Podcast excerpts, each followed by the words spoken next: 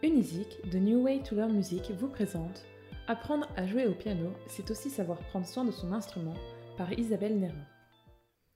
On a toujours tendance à penser qu'un piano ne demande que très peu d'entretien et l'on oublie presque que l'instrument est l'objet essentiel de notre apprentissage.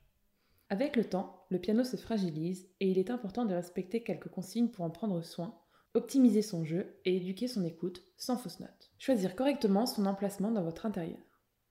Le piano est aussi fait de bois qui réagit aux températures et aux saisons. L'humidité, la chaleur et le froid ne font pas bon ménage avec votre instrument. Il vous faudra privilégier pour lui un emplacement éloigné des fenêtres, des radiateurs ou encore d'une entrée trop exposée au courant d'air. Accordez régulièrement votre piano. Un piano qui n'est pas accordé perd de sa prestance et de sa sonorité. Si vous entendez que votre piano sonne faux, c'est alors qu'il est nécessaire de le faire accorder sans délai le bon rythme à respecter pour en garder toute sa jeunesse et de prévoir un rendez-vous avec un accordeur une fois par an. Vous vivrez alors un moment hors du temps, accompagné d'un artiste créateur, esthéticien dans l'âme, véritable mécanicien, professionnel indispensable au bon vieillissement de tous les pianos. Nettoyez rigoureusement les touches. Il est plus agréable de jouer sur un piano aux touches propres, c'est incontestable. Si vous ne nettoyez pas les touches de votre piano régulièrement, la crasse va s'accumuler et la poussière tout autant.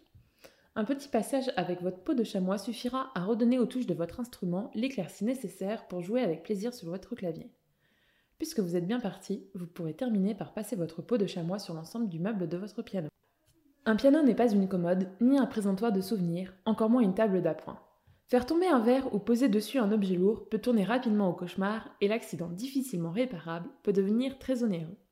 Alors attention à ne pas prendre votre piano pour un meuble de rangement et y poser le moins possible d'objets pour le laisser respirer à sa guise. La touche d'or. Enfin, souvent dans l'ombre et pourtant indispensable aux nuances et au rendu de votre interprétation, n'oubliez pas de faire briller les pédales à vos pieds. Elles sont la touche en or de votre instrument et le miroir magique des nuances de votre mélodie. Bien vieillir. Si vous respectez l'ensemble de ces conseils précieux et suivez à la règle chacun d'eux régulièrement, vous vous apercevrez rapidement que prendre soin de son piano n'est pas si contraignant et que chaque point évoqué est essentiel pour conserver le plus longtemps possible ce dernier. Un petit quart d'heure hebdomadaire et votre piano ne prendra pas trop de rides. Le temps vous évitera les mauvaises surprises. Merci pour votre écoute. Découvrez tous nos profs de piano sur Unisic et retrouvez tous nos podcasts sur les différentes plateformes de streaming. À bientôt chez Unisic.